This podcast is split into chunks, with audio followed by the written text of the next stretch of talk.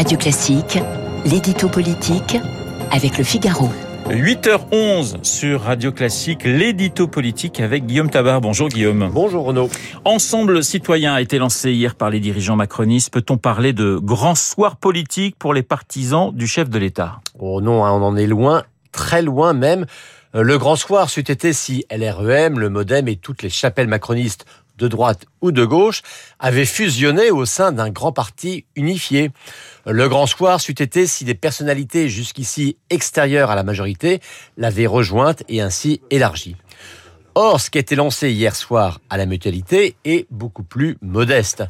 On a vu des gens qui travaillaient déjà ensemble promettre de continuer à le faire. On a entendu des sermons sur l'union, mais pas de serments d'unification. Ensemble citoyen n'est donc pas un nouveau parti politique, c'est un cartel électoral autour d'un soutien à Emmanuel Macron à la présidentielle, mais ça coulait de source, et de la promesse de candidature unique de la majorité aux législatives, ce qui là non plus n'est pas vraiment une surprise. Guillaume, pourquoi les macronistes s'arrêtent-ils en chemin et n'en vont pas jusqu'à créer ce grand parti unifié? Bien parce que la psychologie et les réalités humaines sont plus fortes que les projets politiques.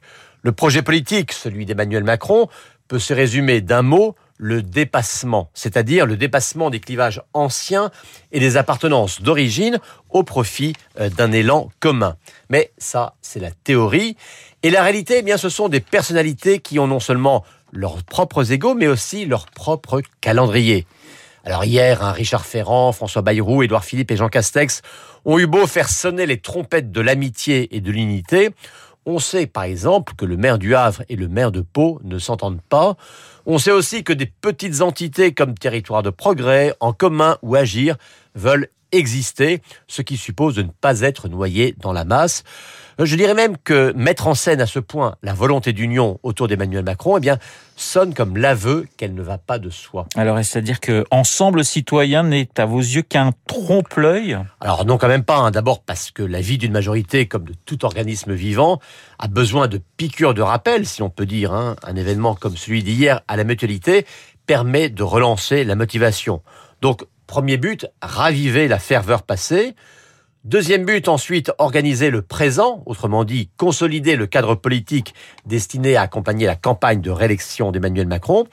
Et puis enfin, troisième but, préparer le futur, c'est-à-dire mettre en place une structure qui permettra éventuellement d'accueillir des ralliés, lesquels ne manqueront pas d'arriver si Emmanuel Macron est réélu. On n'en est pas encore là. L'édito politique signé Guillaume Tabar.